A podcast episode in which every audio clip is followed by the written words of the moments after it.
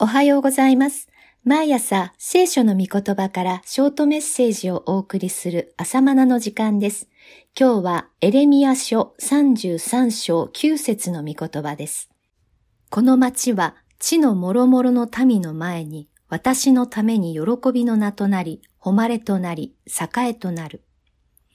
この町とはエルサレムのことです。今まさにバビロン軍に包囲され、破壊されようとしている町のことです。神の裁きを受け、神によって打たれるこの町が、やがて回復する時が来るのだと予言されています。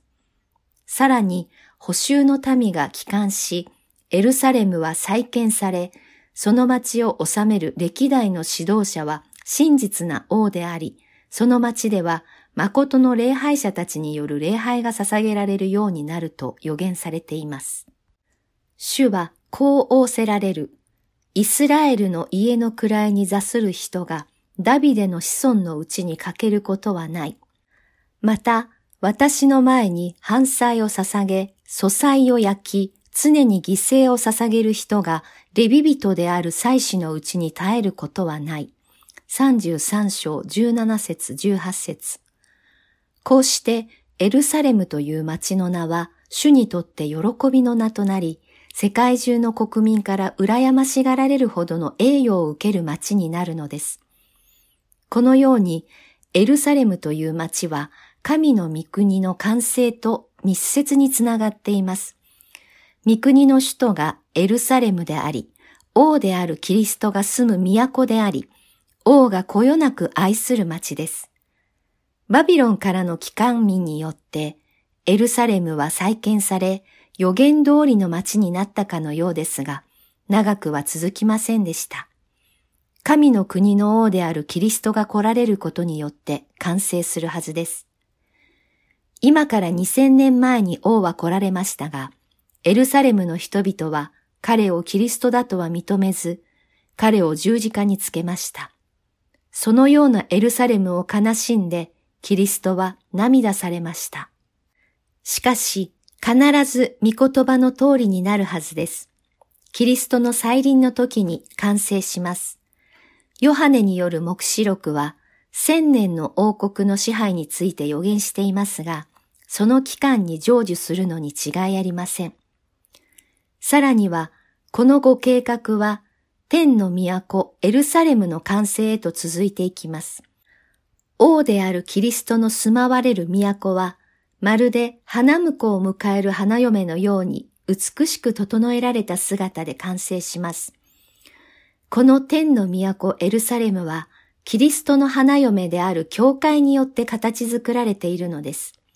罪によって汚された地上のエルサレムが裁かれ、撃たれ、そして再建されたように、私たちキリストの教会も神からの訓練と懲らしめを受ける中で清められ、整えられます。そうなさるのは、シミもシワもその類のものが一切なく、清くて傷のない栄光の姿の教会をご自分に迎えるためなのです。エペソ5章27節果たしてそのようなことが実現するのでしょうか？でも、神ご自身も言われているように、それはあなたの知らない理解を超えた大いなることなのです。エレミア33章3節人間には不可能のようにも思えることも、神は必ず実現なさいます。神の約束が確実であることをこのように表現なさっています。もし私が昼と夜とに契約を結ばず、天と地との諸法則を私が定めなかったのなら、エルサレム回復の約束も保護になることもあるだろう。しかし、そんなことは決してないのです。33章25節26節面白い言い方です。太陽が昇ると昼間になり、そして太陽が沈んで月が昇ると夜になるようにと神は定められました。もしそれを変更するようなことがあれば、神の約束も変更するだろうけど、と。でも、そんなことはありません。それほど神の約束は確かなのです。今日も太陽が昇りました。ああ、神の約束は変更されていないのです。今日も月が昇り、夜となるのを見るはずです。それを見て私たちは神の契約は破られることなく実現すると確信するのです。それではまた明日お会いしましょう。